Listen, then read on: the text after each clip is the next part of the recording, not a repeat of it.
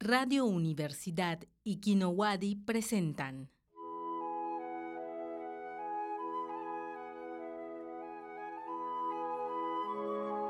Y al día siguiente, cuando despertó, La bestia seguía ahí.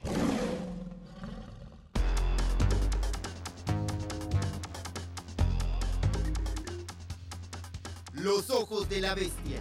Hablemos de cine sin concesiones. Los ojos de la bestia. ¿Crees que te gusta el cine? pues mira a la bestia a los ojos. Y la bestia Te regresará la mirada. Los ojos de la bestia. Los ojos de la bestia.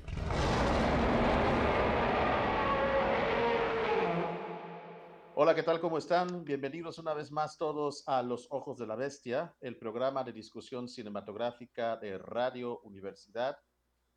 Estamos aquí en vivo y en directo.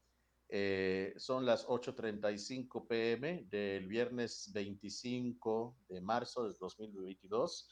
Ya pues, básicamente el último, no básicamente el último viernes del mes de marzo. Soy Manuel Escoffier y les estamos transmitiendo tanto a través de nuestra página en Facebook como también a través de la señal de Radio Universidad 3.9 FM.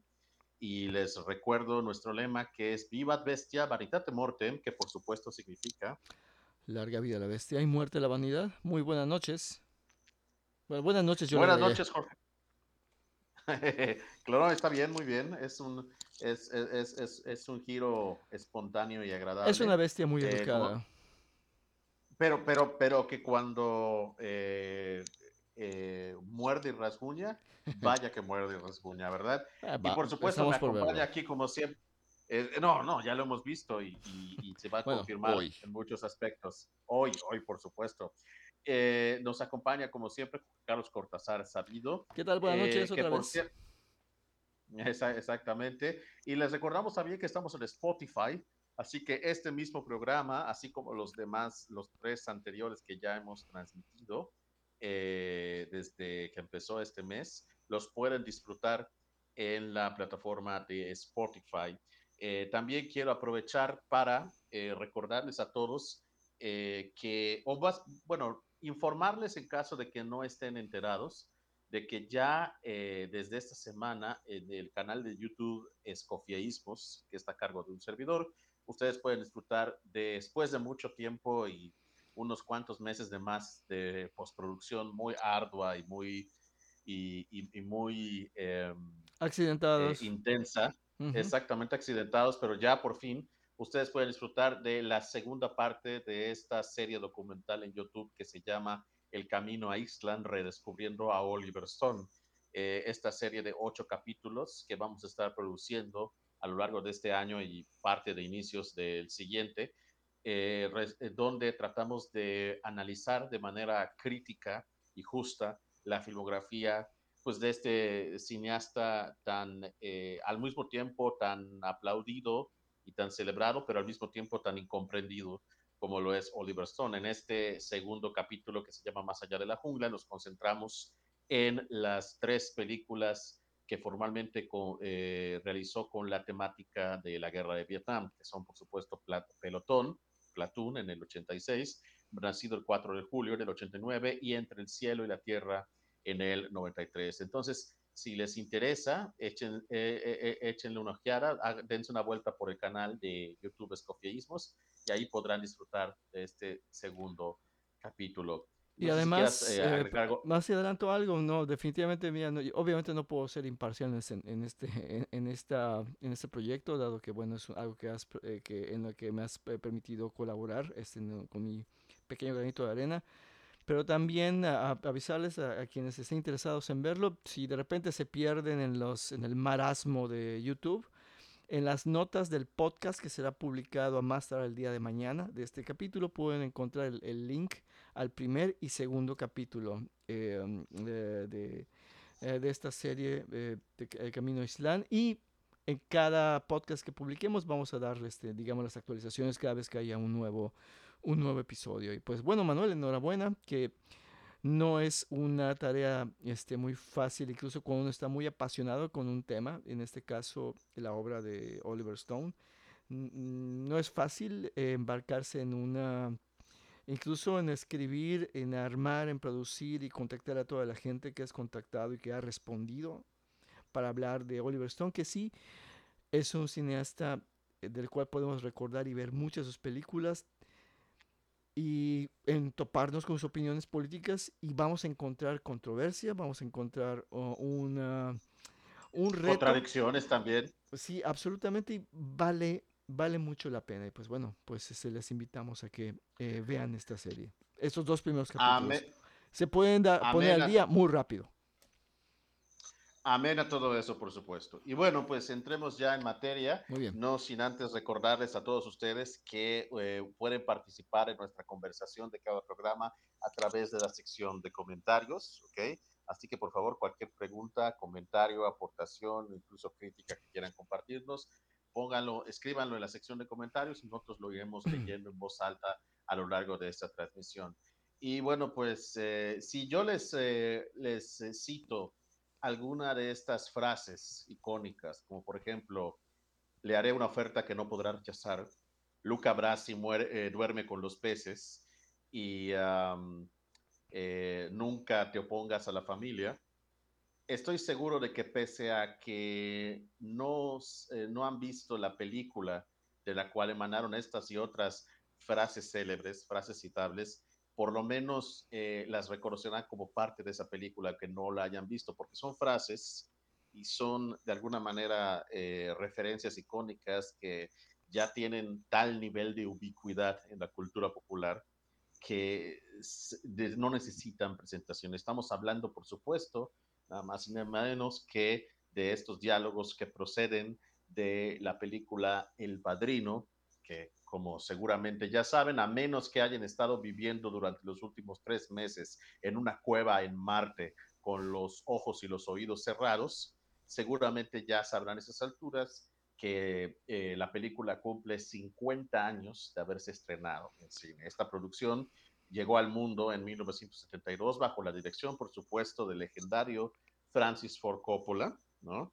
que como estábamos platicando, Jorge, eh, eh, antes de entrar al aire, en las últimas semanas él ha sido pues eh, sujeto de, varias, de, mucha cobertura mediática, tanto en sus opiniones como de, eh, tanto en sus opiniones del estado actual de, de, la, de la industria del cine, como él la ve, y también de este nuevo proyecto del que él, yo creo que muy audazmente ha decidido producirlo y financiarlo de su propio bolsillo, cosa que nadie en su sano juicio hace actualmente, pero estamos hablando, por supuesto, del director de Apocalypse Now, lo cual debería decirnos algo, que es este proyecto Megalopolis. Sin embargo, pues por supuesto, la razón principal por la cual Coppola está en estos días más que nunca presente en los titulares y en las redes sociales es alrededor de los 50 años de El Padrino. Y por supuesto, desde entonces eh, muchísimo se ha escrito, comentado y analizado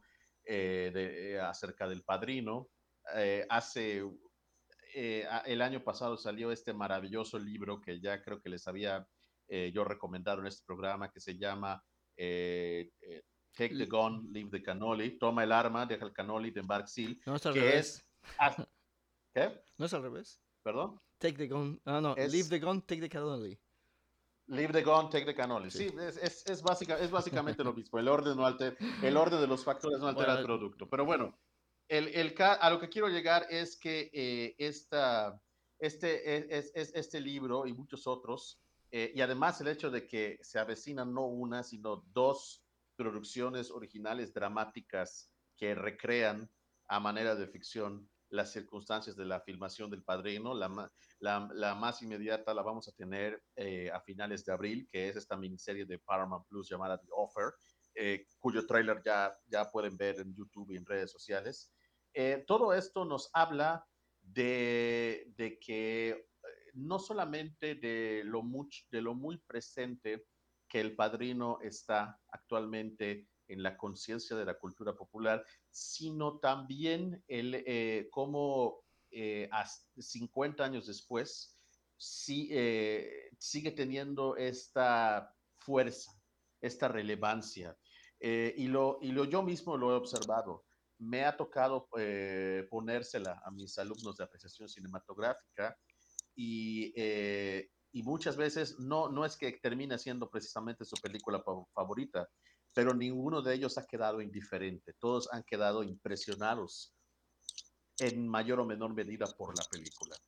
Y una de las cosas que les sorprende es que a pesar de ser una película de los años 70, ambientada en los 40, eh, es, se siente como algo que es todo menos vieja. Sí, sino todo lo contrario. Se siente todavía fresca, vital. Es como si, es, es, es como si, si, si, se hubiese hecho pues apenas hace unos tres, cuatro años, si no es que menos, ¿no? Entonces, y yo creo que una de las cosas que, eh, que precisamente la hacen todavía contemporánea y relevante es que habla no solamente de este tema universal de la sucesión de la familia, sino también al mismo tiempo, y algo de lo que creo que no se habla muy a menudo lo suficiente, es que en el trasfondo, en su esqueleto, en su ADN, hay este comentario o esta visión muy particular de esto que por razones que yo creo que son más legítimas que cuestionables, en los últimos años se ha ido deconstruyendo y poniendo muy en duda, que es este concepto del sueño americano, ¿no? Y precisamente, pues, en lugar de caer en los mismos clichés eh, y lugares comunes de hablar de por qué merece ser eh, considerada como una de las películas más grandes de la historia y por qué es tan buena y etcétera, eh, nosotros aquí en La Bestia decidimos mejor enfocarnos en cómo la, la, película, y yo creo que no solo la película, sino la saga completa, El Padrino 1, 2 y 3, con todo y que la 3 eh, eh, sigue siendo a estas alturas considerada por muchos como el equivalente a Fredo de, de, la trilogía, es decir, si las tres películas fueran los tres hermanos Corleone, la 3 para muchos sería Fredo, el hermano débil y torpe, cosa que yo con lo personal no estoy, en lo personal no estoy particularmente eh, de acuerdo, pero bueno, todas hablan, articulan y desarticulan o deconstruyen al mismo tiempo esta cuestión del sueño americano, ¿no? Y creo que es un buen punto de partida para que hablemos eh, sobre eso, tomando como a consideración estas tres películas, sobre todo particularmente la primera, eh, y, tal vez compararla con otras películas, Jorge, que también a su vez hacen este comentario, crítica o desconstrucción del concepto del sueño americano.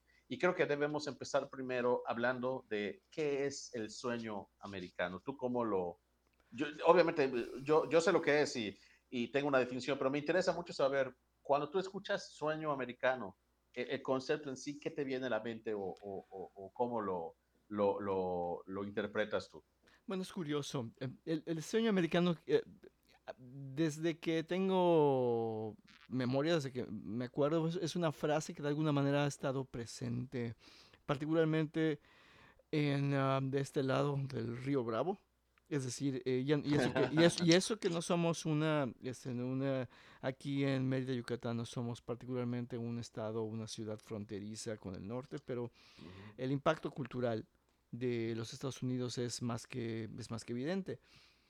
Y nadie jamás a mí me explicó que era el sueño americano, sino algo que escuchabas y de alguna manera veías a través de las obras cinematográficas o la cultura pop en general. En, las series de televisión. En la cultura pop en general, aunque como en el caso del padrino no fuera un concepto que se tratara como de manera frontal o de manera este frontal eh, me, me refiero de una manera explícita no obstante, lo, lo que podría resumir como el concepto del sueño americano es justamente Estados Unidos como este lugar, esta tierra prometida en la cual mediante el esfuerzo personal y el hacer las cosas bien, te van a llevar o te van a llevar a la prosperidad sino a la riqueza. Pero hablemos de la prosperidad y de un bienestar que no es natural o inherente o tan fácilmente conseguible o incluso está negado a otras partes de, eh, del mundo. Y cuando hablo de otras partes del mundo me refiero particularmente a México, que es el, la única parte del mundo en la que he vivido. Y posiblemente el impacto de esto, al menos, eh, o el cómo se fue formando el concepto a través de la cultura pop, es básicamente mediante eh, las escenas, ambientes y situaciones que presentan o que nos han presentado a los Estados Unidos, y eso que pensar en los Estados Unidos como un bloque eh, homogéneo ya es de por sí, ya dice algo y puede ser igualmente problemático. Eh, uno puede ver que incluso en las situaciones de familia que puede haber en una película, digamos, que es más lejano al padrino como E.T., por ejemplo, E.T. el extraterrestre de Steven Spielberg, que vemos una familia, pues sí, donde está la ausencia del padre. No obstante, incluso cuando la madre se ve que está trabajando todo el tiempo, los niños son independientes, el refrigerador está lleno, estamos en vecindarios sumamente seguros, cuando, pues a efectos prácticos, um, los, eh, si bien han sido realmente importantísimas las conquistas y la, y- de, la, de, los, de los hogares encabezados por, una, por un solo padre, y en este caso por una madre, que es como que la mayoría de los casos, cuando hay separación y la falta de uno de los, de, de los cónyuges eh, autores de una familia, vemos, o al menos esta, eh, la primera idea que viene a mi mente es justamente eso. La- el asunto, eh, regresando a E.T. más, eh, de E.T. el extraterrestre, más amenazante es la presencia así ominosa de este gobierno perverso que está buscando atrapar al extraterrestre para destriparlo. Más allá que cualquier otra amenaza existen, de carácter existencial o incluso económico, al menos en este tipo de películas con las que crecí, o al menos que se me permitían eh, ver cuando niño. Y en el caso puntual del Padrino, de una película como El Padrino, evidentemente estamos en el inicio de lo que será una saga de la familia Corleone que está asediada por un pasado que se hace más explícito en la segunda parte, eh, como historia de origen, pero donde hay un universo o un microuniverso conformado por esta familia que está de alguna manera inmersa en el universo de este Estados Unidos que está saliendo apenas de la Segunda Guerra Mundial, donde vemos incluso reflejada cierta, me atrevería a decir, prosperidad. De hecho, caray, la película abre, las primeras palabras que escuchamos de que, que alguien está emitiendo es I believe in America. I believe- Yo yo creo, en América, yo, en Estados Unidos. Exacto, cuando hablamos de América es como que, bueno, y eso ya es parte de otra,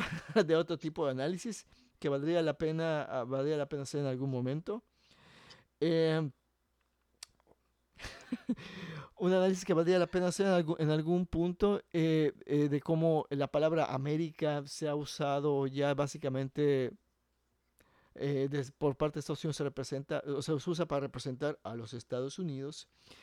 Es algo tan complejo y poliédrico, pero en, el, en manos o dentro de la línea narrativa que inaugura El Padrino, si bien es este mar o esta agua en donde conviven los peces y donde no es algo de lo que se hable, pero es justamente es el contexto que se respira y se vive, no deja de ser eh, como al mismo tiempo un territorio ajeno de- en el cual, Sí. eh, perdón, ya concluyo, se revela, es tanto el interés y el carisma de esta familia de, hay que decirlo, de delincuentes desalmados, que es, no es tan fácil ver estas, tal vez no tan sutiles, este, eh, eh, esos no tan sutiles apuntalajes de identidad. Me refiero específicamente cuando van a hacer a este productor Volts en la película donde van a tratar de persuadirle como un favor que hace el padrino a su ahijado, had Johnny Fontaine. Johnny Fontaine. Eh, eh, que necesita un papel en una película para recobrar la fama o el, o el que estaba perdiendo. Y apenas él eh, tiene el encuentro, el enviado Tom Hagen, el abogado consiglieri de la familia, para es invitar Ro- Robert Duval. el gran Robert Duval, que aún está entre nosotros, em, va a tratar de persuadir a este poderoso cabeza de un estudio cinematográfico. Y es tal la irritación de este hombre poderoso en Hollywood, eh, retratado en la película, que empieza a espetar toda clase de insultos racistas eh, eh, eh, y este, estigmatizantes de la población italoamericana.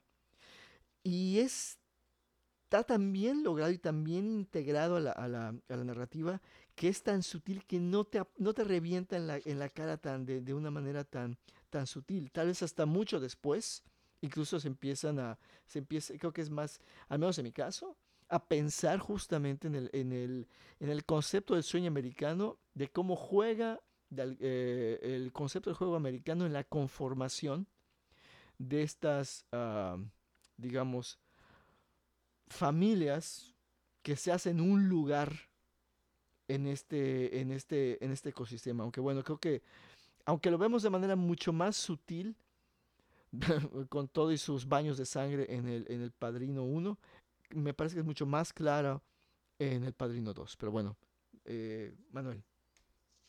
No, eh, eh, eh, yo creo que diste una lectura, yo creo que bastante ilustrativa, sobre todo de cómo eso encaja en términos bastante generales dentro de, me, me encantó el término que utilizaste, de este microcosmos, de este microuniverso que conforma la familia Corleone, porque la historia de la familia Corleone es precisamente la historia de cómo este grupo étnico, los, latino, los italoamericanos, eh, en gran medida los latinoamericanos también, aunque no tuvieron los mismos, digamos, recursos. No, y, las, y, y las circunstancias y, históricas que han... Y las circunstancias históricas, eh, eh, exactamente. Pero cómo justamente ellos buscan, ¿qué, ¿qué, es lo que busca Michael Corleone? Al Pacino. El, al, al, a, lo, a, lo, largo de la saga de los Corleones. Ya ni se diga la primera película, de la saga de los Corleones, de la primera a la tercera película. Él busca legitimizar a la familia. Y, la familia y eso conlleva sea, la idea de la integración completa y de la, exactamente, de, de, que sean ellos reconocidos uh -huh. como un pilar de la sociedad estadounidense, la asimilación, como tú dices, As, eh, cuando empezó la pandemia, yo empecé a leer un libro sobre eh, el cine de Martin Scorsese, que uh -huh. es contemporáneo y uh -huh. paisano del señor Coppola, desde luego, pero, pero, pero era el cine de Martin Scorsese y específicamente las películas de gangsters de Martin Scorsese, Mean Streets, eh, Goodfellas, Casino, desde el punto de vista de la identidad y herencia cultural de Scorsese y de su familia, y de cómo estaba eso impregnado en los contextos, subtextos y trasfondos de las historias de estas películas. ¿Qué es lo que nos dicen películas como Goodfellas y Mean Streets de la, voy a usar un término que quizás suene muy burdo y muy grotesco, de la italianidad no solo de Scorsese, sino de su generación y de alguna manera de la generación de sus padres, porque según tengo entendido, sus padres son, creo que son segunda los de Scorsese. tercera gen los Scorsese, los Scorsese son segunda, seg segunda generación. segunda generación de inmigrantes uh -huh. italianos. Uh -huh. Y algo que, y de hecho el autor hace todo un estudio de cómo llegaron los italianos a, a Estados Unidos, cómo se fueron acomodando en lugares como Nueva York, Chicago, y cómo hubo básicamente facciones de italoamericanos que una vez que ya llegando a América, eh, se aferraron en mantener sus tradiciones uh -huh, uh -huh. y sus costumbres del, del, viejo mundo sin que el traslado a esta nueva cultura, a este nuevo contexto, eh, y eh, representará mayor cambio, modificación. Y hubo otros que deliberadamente fueron quizás relajando un poco más sus costumbres, rituales y tradiciones para asimilar y asimilarse más. Entonces, ¿qué es lo que pasa? Que conforme van los hijos de inmigrantes, van teniendo hijos y ellos a su vez tienen hijos, y ellos a su vez tienen hijos, las generaciones cada vez más nuevas y más jóvenes van desprendiéndose cada vez más de los rituales, costumbres y tradiciones de, que han estado en la familia italiana en cuestión desde sus días en el, en el viejo continente y se van cada vez viendo y se cada vez se van viendo más hacia ellos mismos no como italianos o ni siquiera como italoamericanos, sino que insisten en verse a sí mismos como ellos como americanos o norteamericanos, si queremos usar el término eh, correcto en ese, en, en ese, sentido. O sea, en, es, en el sentido de que, ok, sí, somos, somos hijos de italianos, pero, pero realmente somos estadounidenses. O sea, y, y cuando nos vean y nos juzguen, vean no a hijos estadounidenses de inmigrantes italianos, sino simplemente a, a estadounidenses, a secas, esa asimilación. Entonces, en, en muchos aspectos, eh, y esto es algo que quizás, quizás las películas de gángsters clásicas de los años 30 y 40, el sistema clásico de estudios, eh, películas como eh, eh, el Little Caesar con Edward G. Robinson, o incluso el Scarface uh -huh. original de Howard Hawks, quizás uh -huh. Eso no estaba realmente presente de manera consciente o en primer plano. Pero a partir de Scorsese y de Coppola eh, y todo lo que viene posteriormente, básicamente una constante en todas las narrativas populares de la ficción popular de la mafia italiana o la mafia siciliana es esta, esta cuestión de la asimilación. Porque para el gángster obtener el éxito, llegar a la cima, no es nada más tener mucho dinero, no es nada más tener una mansión lujosa y miles de autos y mujeres y, y en el caso de Tony Montana, una montaña de, de, de cocaína. cocaína. Uh -huh. es, es, es asimilarse por completo dentro de la élite norteamericana. O sea, verse así, o sea, mismos y ser vistos como como exitosos, como estadounidenses exitosos, ¿no? Eh, consciente o inconscientemente. Entonces, eh, yo, yo, yo, yo creo que en ese, en ese sentido, eh, el hecho de que sean ital, italoamericanos es de alguna manera, puede verse después del hecho, quizás, si queremos verlo así, como una metáfora de todos estos grupos étnicos o, o, o, grupos inmigrantes en Estados Unidos, que a su vez, de diferentes maneras y diferentes circunstancias, como tú bien acabas de señalar, también buscan o han buscado, quizás no ahorita en las generaciones eh, actuales, quizás no tanto, pero en algún momento hubo este, esta preocupación por la asimilación cultural y social. Ya no digamos económica, asimilación cultural y, y, y, social, porque, o sea, el, en, ese, en, y en ese sentido, te voy a decir una cosa, algo que me sorprende del padrino, me sorprendió la primera vez que yo la vi hace ya bastantes lunas, es, sí, son italianos y todo eso, pero hay ciertas actitudes, ciertos eh, códigos de roles, ¿no? Si queremos verlo así, y ciertos eh, detalles muy específicos en esa familia, la dinámica de esa familia, que yo fácil, no sé en tu caso, pero yo fácilmente puedo reconocer, identificar en mi propia familia mexicana, en mi propia familia yucateca, la manera en que todos se sientan en la mesa. O sea, eh, ver, por ejemplo, e esa imagen muy breve de las mujeres Corleone en la cocina, eh, eh, haciendo la, la, comida, la pasta y todo eso. Hombre, yo, yo, yo recuerdo a mi a mi, a, mi abuela y a mis dos tías los domingos preparando la comida y todo eso. O sea, de, esa se presta para que tú hagas esa, trans, esa transferencia o esa traducción a tu, al menos en, a, mi caso, a, a ese contexto. No, no, sé si, si tú o quienes nos están escuchando y viendo también, han, al ver el padrino, han llegado a tener ese nivel parcial, si queremos verlo, de identificación. Yo creo que es difícil no sentir, al menos desde este lado, digo, cuando hablo, eh, mientras lo digo, me estoy dando cuenta que estoy partiendo también desde mi propio contexto y burbuja, encontrar elementos de identificación.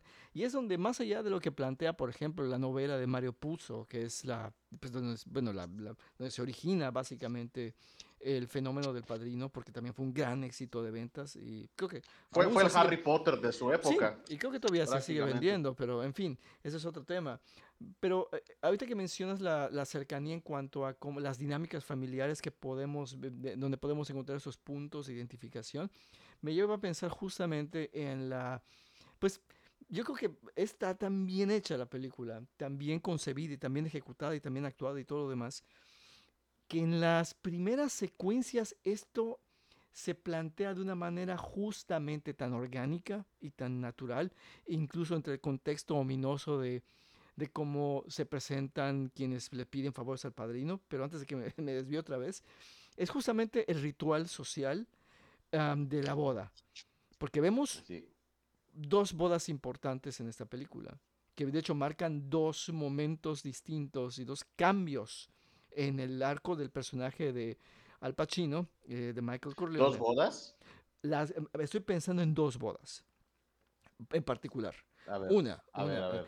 comienza con la, en el contexto de la boda de la hija de, de Don Corleone, donde vemos, Corleone, sí. donde vemos justamente toda esta parafernalia social, toda esta dinámica social en donde vemos eh, cómo se comportan eh, los hijos, cómo incluso al momento de tomarse la foto familiar dicen, no, no, no la tomamos hasta que no llegue Michael, ¿no? Eh, vemos este, cómo, ne- y no solo únicamente el hecho de, de- de la boda en sí, sino vemos a la gente hablando en italiano, cantando en italiano, haciendo, eh, cantando sobre todo canciones que son evidentemente picarescas, eh, eh, mm, eh, como parte del relajo y el desfogue que implica este, eh, eh, esta cosa que es tan, pues sí hay que decirlo, tan latina en el sentido de que viene pues de, de la antigua Roma y de todas las mezclas que hubieron por, durante, durante siglos.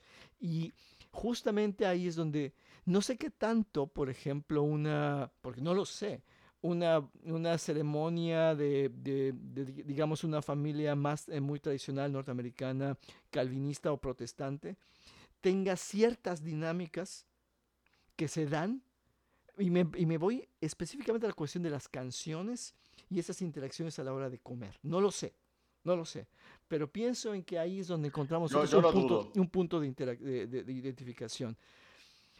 Y al ver el, cuando Michael en su exilio a Sicilia se casa, Ah, es cierto, tienes razón. Se casa, razón. vemos mío, toda una parafernalia y una y, y toda una, un ritu- toda una serie de rituales sociales como si el tiempo se hubiese detenido en esta Sicilia, que es, eh, que es donde viene la, la raíz incluso mítica, que insisto, se explorará de manera más profunda en, en la segunda parte. Vemos cómo, es la cómo son los chaperones en el, en- en- durante el, el cortejo este de, de Michael y la todo, todo chica. el, todo, todo- todo el pueblo, todo el pueblo básica, básicamente todo el pueblo Básicamente, está- Cómo incluso hay una cuestión, camina. de hecho la circunstancia en cuanto se declara interesado en cortejar a esta, a esta chica, y vemos cuánto de esto, a pesar de que ya van más de por lo menos una generación de esta de este del origen de esta familia italiana hoy italoamericana, bueno, al menos en el contexto de los 40 en el, en- el primer padrino, cuánto de estas costumbres que dan son uno de los tantos sellos de identidad aún se aún persisten en esta digamos en esta clavada de bandera de la familia Corleone en esta América eh, y el sueño americano que, que- esto bueno y, el papel que representa justamente en esta, en esta película. Y otro detallito que igual, insisto, está tan bien realizado y lo hacen de una manera donde, bueno, parte de lo que se le ha eh, criticado eh, a El Padrino por los críticos que ha tenido es la glamorización de esta, de esta vida del, este, de- eh, del crimen. de alguna manera, digo, hay que decirlo, porque son personajes sumamente carismáticos. Mm, eh, Son, son personajes a los cuales tú quieres que, que, le- que- que- triunfen y que prosperen. Digo, no es una crítica que yo hago. Insisto, ¿a Mm, qué no, voy? sí, sí. ¿A qué voy? No, ¿A- está bien, está ¿A, bien. a qué voy? está ¿A qué voy con esto? El uso del idioma, el idioma italiano. Incluso en esta escena pivotal, eh, crucial, cuando se enfrenta Michael Corleone en esta fondita italiana con el policía corrupto, el capitán de policía corrupto norteamericano, McCluskey. McCloskey, eh, que, interpretado por el gran, grandioso ah, Sterling, Sterling Hayden Hayden. y con Solozzo y dice voy a hablar en italiano con eh, dice en este diálogo que además se cuidan eh, al menos en todas las versiones que he visto de la película ya sean desde el doble VHS el DVD y el Blu-ray no cuidan de no subtitular Así es. lo cual, Lo cual, lo cual eh, crea una especie, no sé si de barrera o de criba sobre los cuales, so- de- eh, hacia la cual uno puede o no penetrar, por, digo, por las escasas o aparentes similitudes del idioma español, castellano, con el italiano que hablan en ese diálogo, uno puede pescar ciertas Sí. cosas. Yo no he sido lo suficientemente ocioso para googlear qué dice el diálogo exactamente, que seguramente ha de, ha- ha de haber. Am, Yo pero- hasta el día de hoy no estoy seguro de qué dicen y creo que no quiero estar seguro. Pero es donde vemos que dentro de esta tierra, dentro de esta América, de esos aspectos de este Estados Unidos en el que se, se, se desenvuelven estas historias y estos personajes, en este caso el idioma es parte de un enclave, una cerca, una defensa, porque también ah, no hay que olvidar que una de las maneras en las que, y no únicamente Estados Unidos, cualquier país o casi cualquier país cuando empieza a recibir en raudales a los otros, a los que son percibidos como no naturales de esa tierra, no siempre son recibidos, son, eh, se les da la más cordial bienvenida. Así que hay también esta integración y esta asimilación es tan crucial, tan vital, tan necesaria, justamente para no ser, no sentirse existencialmente amenazados. Y es ahí donde tal vez cuando eso ocurre, pues bueno, ya tal las preocupaciones son otras, incluso puede uno darse el lujo, el lujo de renegar de su identidad, si así cabe después de muchísimas generaciones. Pero bueno. Sí, no, de, hecho, e- eso que tú acabas de decir, del usar el lenguaje como un mecanismo de defensa, de protección entre los suyos, e- es, central, es fundamental. Yo creo que es muy importante porque eso permite también entender cómo fue que la mafia, específica- en este caso la mafia siciliana, la mafia de la que, o sea, que viene del, del contexto del padrino específicamente, de la historia de Mario Puzo y de la película de Coppola, cómo es que esa mafia llegó a asentarse de, en, en, eh, dentro de lo que es la cultura inmigrante italoamericana de Estados Unidos y empezó a tener cada vez eh, escalar Ujú. Cada vez más hasta llegar a infiltrar instituciones formales de Norteamérica. Eh, ¿Por qué los inmigrantes, eh, por ejemplo, sobre todo de los barrios italianos, eh, eh, acudían a mafiosos? Muchas veces porque no tenían otra opción, tenían Ujú. que pagar lo que hoy llamaríamos en términos de, nar- de narcotráfico, lo que es el derecho de piso, ¿no? Ujú, Pero ujú. también es cierto que la- los jefes de la mafia le, de- le decían a los dueños de, de negocios, ¿no? A los dueños de pequeñas empresas y sobre todo de pequeños negocios en los barrios bajos. eh, por ejemplo, ¿te, te robaron? No sé qué. Págame una comisión y yo me aseguro de que nadie más te vuelva a robar. Es que mi, mi, mi, eh, o sea, no tengo dinero para pagar mi apartamento y nos van a echar. Yo voy a hablar con el, con, con el, casero. con, Con el, te con el arrende tu casero. propiedad. Yo, yo, yo, yo, me, yo, yo, me haré, yo me haré cargo. Yo, yo, yo, yo me entenderé con el por Yo te echo la mano, porque no si te ellos- preocupes. Ujú. Yo te echo la mano, o como inmortalmente diría Don Corleone, le voy a hacer una oferta que no podrá rechazar, ¿no? Ujú. Pero que, o sea, ¿por qué? Porque si yo como inmigrante italiano, que apenas estoy aprendiendo a hablar inglés, por ejemplo, me, me han hecho alguna injusticia o me han robado, intento ir con un policía no italiano, muy probablemente con prejuicios étnicos y raciales, a explicarle mi problema y a exigirle justicia, ¿qué es lo que, qué es lo que va a pasar? Me va a mandar a ya sabes dónde. ¿Por qué? Porque a sus ojos no soy un verdadero norteamericano. Y además- no merezco Y además los alguien que me está hablando en un mal inglés, o sea, ¿qué diablo le voy a hacer caso? Eh, eh, eh, exactamente, es básicamente lo que pasa a los primeros minutos del primer padrino. Es lo que. Bonacera le, le, le- le cuenta, o sea, de que su hija fue, fue, abusada y, y- atacada eh, físicamente. Él fue a las cortes, pidió justicia, no se la dieron. Entonces, el sistema me falló. Los, cor- el- las cortes me fallaron. ¿Qué me queda? Ir con Dor Corleone. Entonces, ahí yo quisiera retomar esta, cu- este punto que tú mencionaste de estas críticas que, que dicen que, que, que se van a, se van a, se glorifica o se celebra eh, los crímenes de la O mafia. mínimo, o mínimo se Yo- hace ver atractivo ese mundo. No, bueno, lo que pasa es que si tomamos en cuenta, si solamente tomamos como punto de referencia la primera película, Ujú. donde Michael Corleone, perdonen los spoilers, pero creo que a esas alturas con el padrino. A ver, no hay spoiler alert, valga. spoiler alert, ok, procede.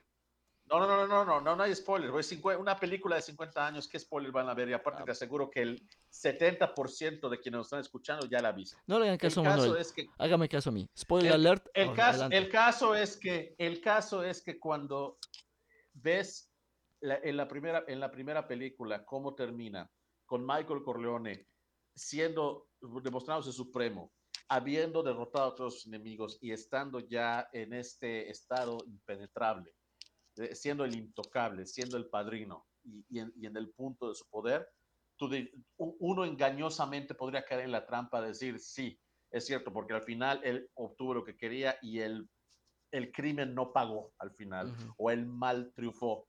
Pero si tú, pero si tú ves El Padrino no como una película, sino como una saga, Ujú. y tomas en cuenta cómo termina la tercera, al final, al, fin, al, al final es una tragedia y al final Michael Corleone ter- no, termina, no termina bien, termina, ¿cómo termina? Termina viejo, solo, mu- muriendo eh, eh, en, en Sicilia eh, sin, sin nadie. Sí. Eso, eso, no es, eso no es una glorificación. Eso No, es eso no- las eso no está chido. consecuencias de la vida que ha llevado. Pero incluso yo me atrevería a Yo creo- decir... yo- yo- No, perdón, concluye, concluye, disculpa. no, yo, yo lo que quiero llegar es que no, no, no, no, no creo que lo, no creo que lo esté glorificando, no creo que lo esté mostrando atractivo. Yo creo que simplemente lo está entendiendo. Yo creo que simplemente es, eh, eh, se trata, no se trata de aceptar, de condonar o de glorificar, se trata de entender, ¿ok? Las otras películas de gangsters de los años 30 y 40 que yo te había mencionado, ¿ok? ujú, Eh, ujú. por supuesto que tenían esta visión particularmente moral. Claro. O sea, a pesar de que el, el mafioso fuera el, el héroe, pues, si queremos verlo así, de la película, al final tenía que ser castigado, tenía que, que- mostrarse que la ley se impone ante todo. Eso es en términos morales. El padrino retoma todo eso, lo recontextualiza y lo reinventa ahora en términos humanos, no en términos morales. Entonces, entonces yo, yo, yo siento que va más, más hacia ese sentido. No, en su conjunto, la saga completa, yo no creo que sea una gloria. Es una exploración de esa vida. No creo, no creo que sea una, un- un- un- un- necesariamente una glorificación.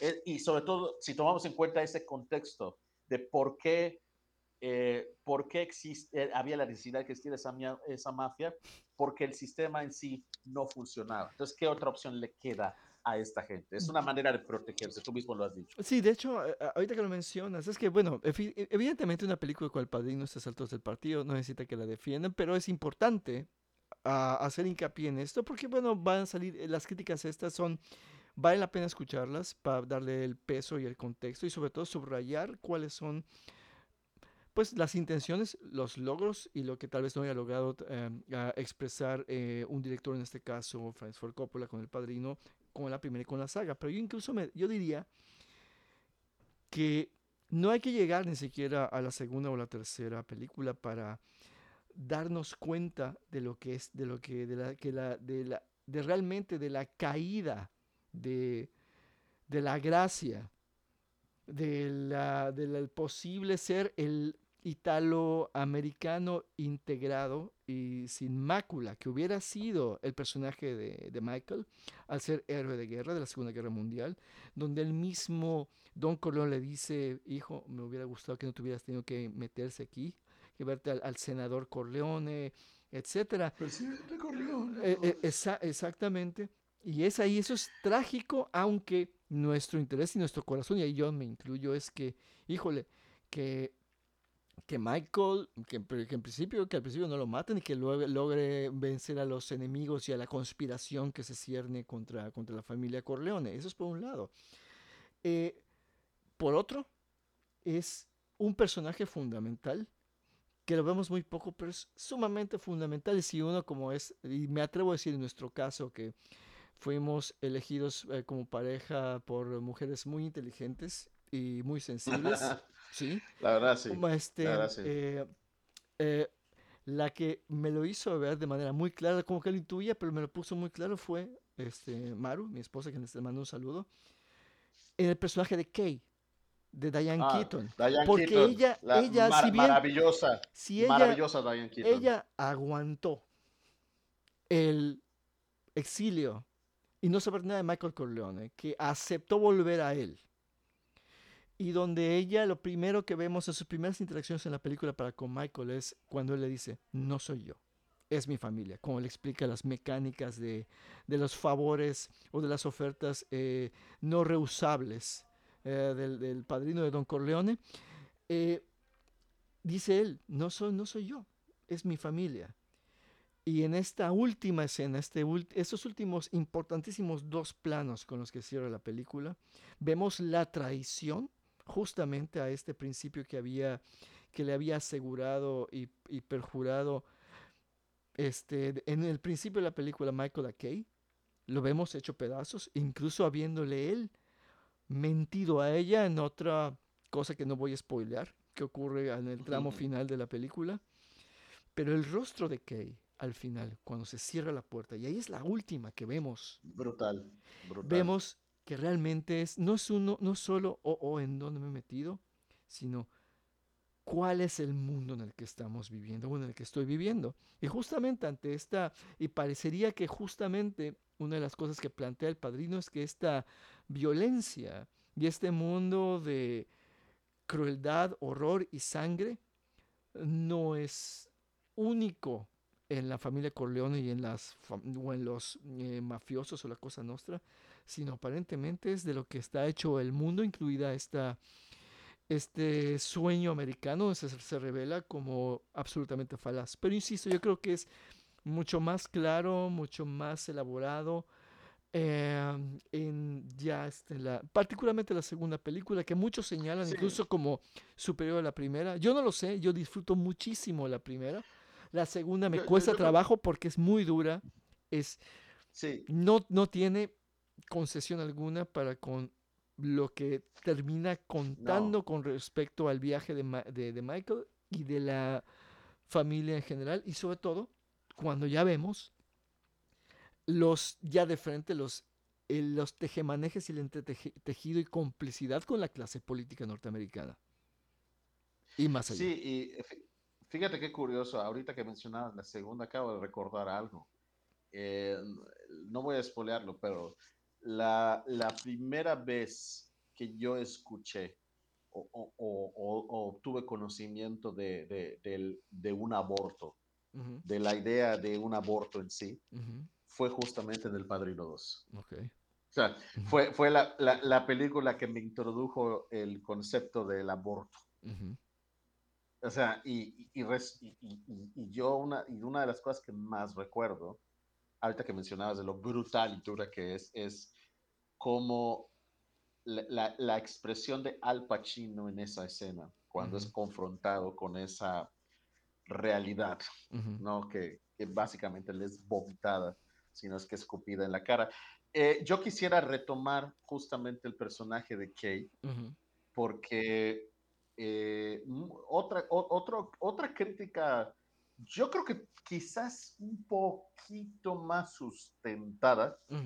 O, eh, eh, eh, hacia el padrino, muy persistente, a, un poquito más sustentada que esta cuestión de, la glorificación del crimen, es el, pues el espacio relegado y marginalizado que las mujeres, Kay, la, incluso la misma mamá Corleone, Ujú. Connie, incluso eh, suelen tener en el universo, no solo del padrino, sino en general de este tipo de películas. Seamos honestos, son películas mm, enteramente masculinas. Eh, tienen que ver mu- mu- mucho, mucho, mu- mucho con esta, con estos roles de masculinidad Y sobre todo, y perdona, y perdona que te interrumpa, pero además e- es un universo, justamente, si lo podemos desde este punto de vista, construido por hombres.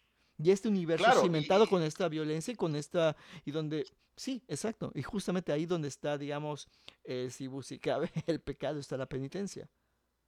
Sí, por, su- por supuesto. Y además, si a eso le sumamos el hecho de que, como tú dices, es una historia desarrollada en la posguerra, en los años 40, pues bu- bueno, no- ma- es, es un elemento formal Ujú. de- de- de- de- del padrino. Como, Y o sea, sumamente revelador.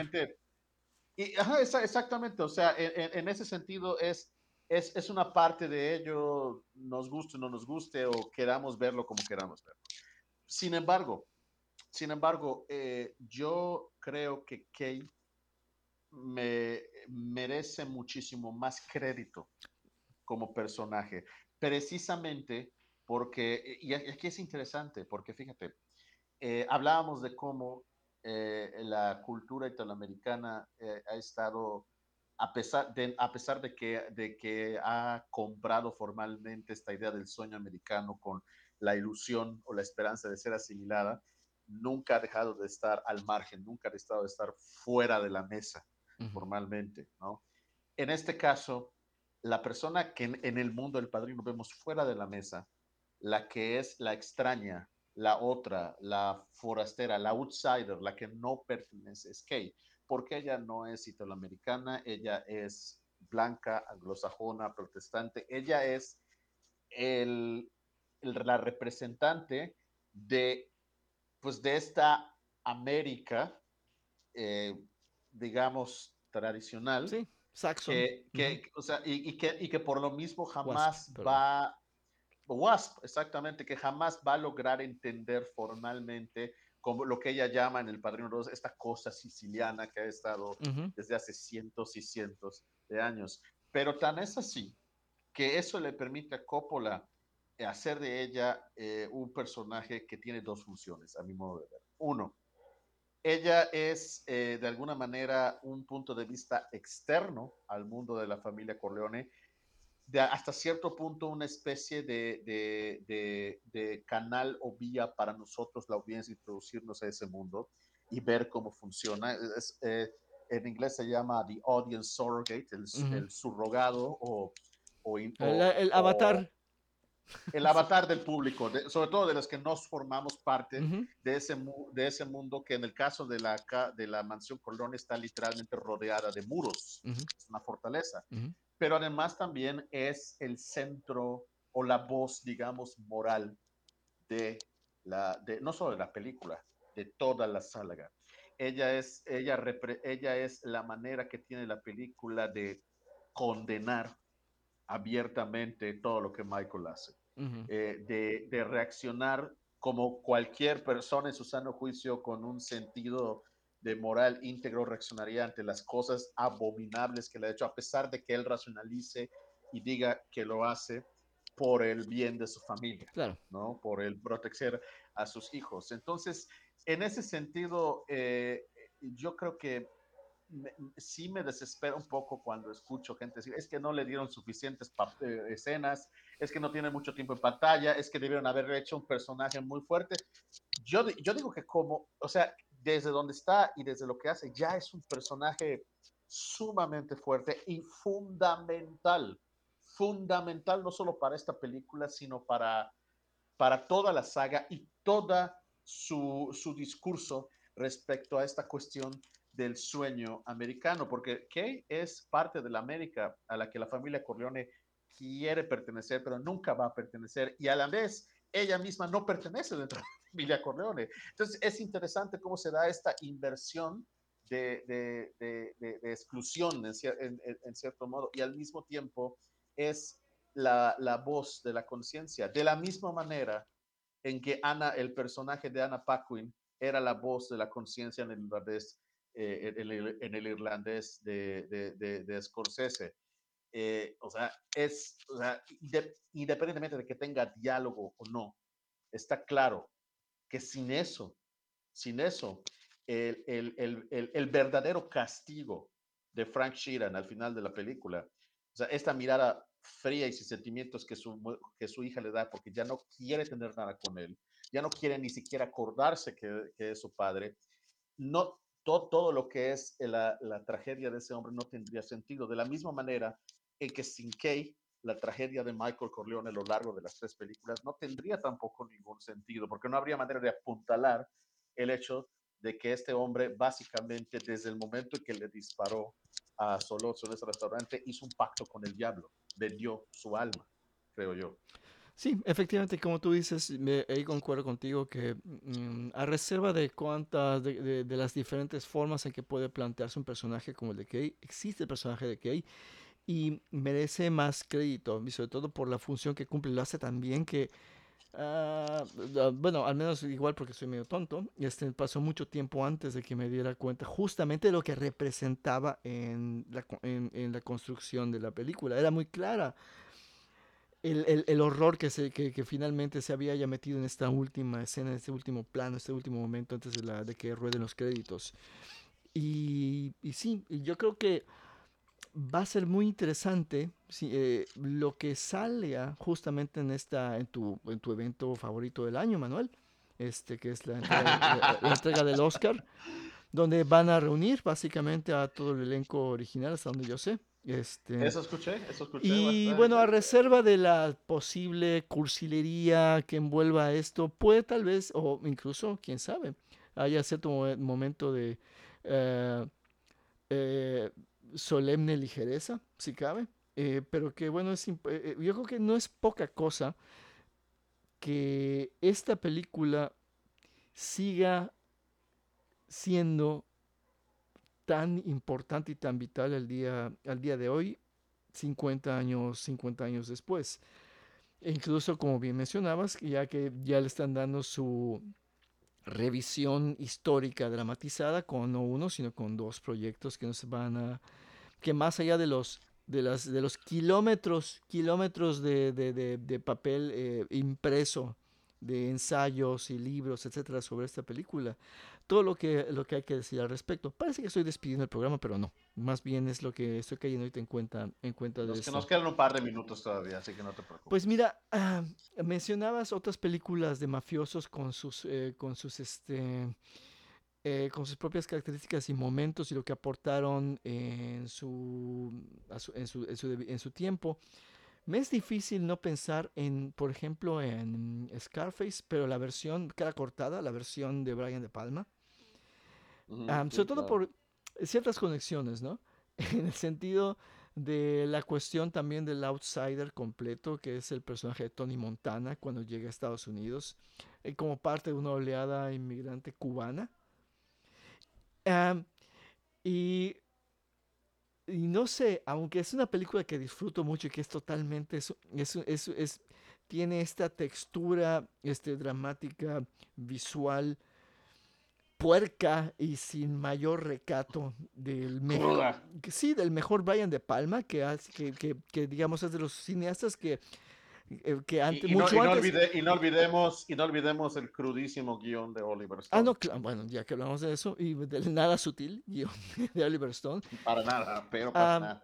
Eh, pero tiene, esta, tiene este ingrediente um, de, de, de, de, de, poner esta, esta, esta, esta historia y donde tenemos, igual de otros entrecruzamientos, al mismo Al Pacino, eh, presentando un personaje que ya venía eh, pues tocado por el mal.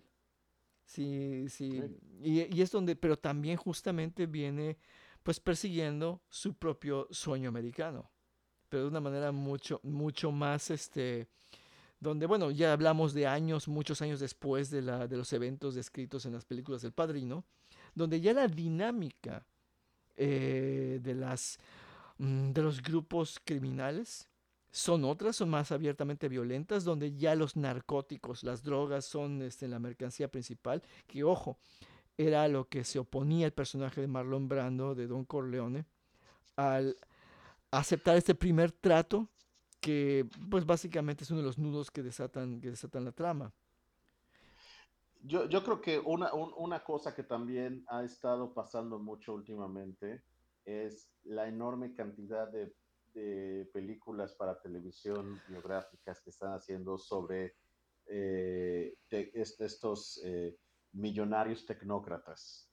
Que si Elizabeth Holmes, que si el tipo que inventó Uber, que si ellos de alguna manera, o sea, ellos también son este tipo de gangsters en el sentido de que ellos también buscan ese sueño americano o ese éxito o esa idea de, de y terminan estrepitosamente pal. Sin, em- o sea, y, y- y- creo que en el, en el fondo, y en el sentido también de que hay toda una generación de emprendedores que ha- se han, han sido criados y educados para aspirar a ser como ellos, a pesar de, de todo lo que se sabe acerca de ellos. Yo no sé si en ese sentido se podría decir que ellos son los nuevos gangsters. Puede ser, Eh, eh, eh, si, no si sé lo, qué si lo tan- son, ciertamente no son tan interesantes ni tan fascinantes como los Mm, tradicionales. parecerían bastante vacíos eh, y, y- y realmente y, Muy saca- vacíos, y sacados sí. y sacados de como de un de, de- de un de un muy mal guion. No obstante, yo creo que lo que prevalece es una especie de astucia que de la cual se creen poseedores y que la llevan Se hacia creen, tú lo has y dicho. que la lleva más allá. Yo creo que el- eh, la gran diferencia, y- digo, igual puedo ser completamente equivocado de lo que plantean una película como El Padrino en particular, es que esta astucia no parte de una cuestión de del individuo por encima de los demás, que es básicamente lo que refleja, o parece reflejar el culto a los Jeff Bezos, a los este y a los otros este Elon Musk. eh, Exactamente.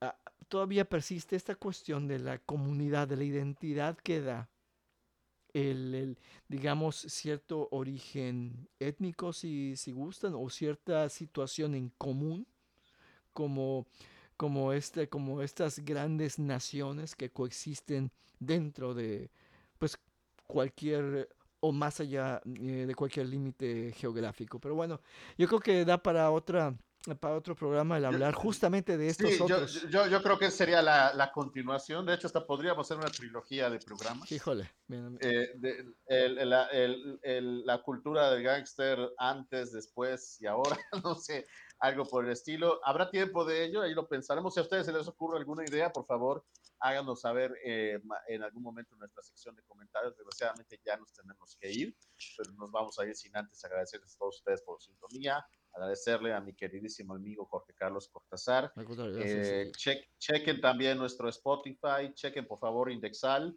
hay cosas muy interesantes ahí también, chequen también.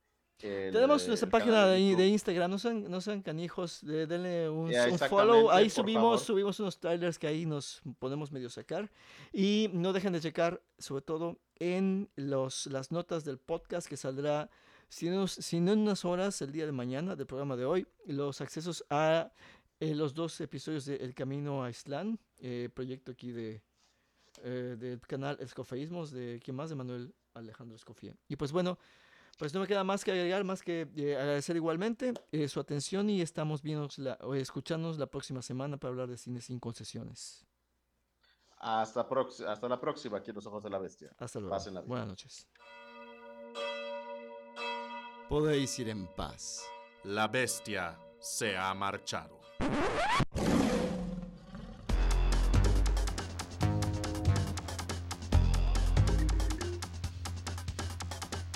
Los ojos de la bestia. Hablando de cine sin concesiones.